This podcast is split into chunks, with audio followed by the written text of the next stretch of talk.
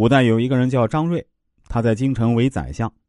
他的一个堂哥在家里造房子的时候，因为和邻居发生了地基方面的事情，争执三尺。他堂哥就写信给张瑞，希望张瑞靠他的势力能够偏袒自己。张瑞这个时候往家寄去了一封信，上面写道：“千里烧书只为墙，让他三尺又何妨？万里长城今犹在，不见当年秦始皇。”他堂哥看到这封信之后啊，豁然开朗。主动为邻居让出三尺地方，他的邻居看到了也于心不忍，自己也让出三尺，这就是著名的六尺巷的故事。所以，让自己修养成一个大的格局，心胸宽广，你的人生一定会受益良多，这才是最正确的人生状态。接下来，我想要跟大家分享的话题是：世间所有伟大的事情，都是摸着石头过河走出来的。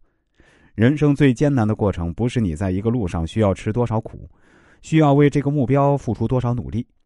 最艰难的是在你不知道方向到底是什么，自己又需要用什么样的方式去达到目的的时候，却同样需要在黑暗中不断的坚持与探索，只为了给自己找到一条适合自己的人生方向。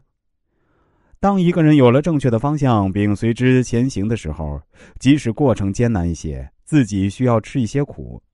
但至少自己是有方向感的。然而，当一个人不知道自己的方向在什么地方，就需要摸着石头过河，这个过程才是最令人痛苦的。就好像一个刚步入正常的年轻人，他可能努力了很久，也没有找到一条适合自己的路，仍然迷茫痛苦着，甚至需要在这个过程中不断的调整行业、调整方向、调整方式等等。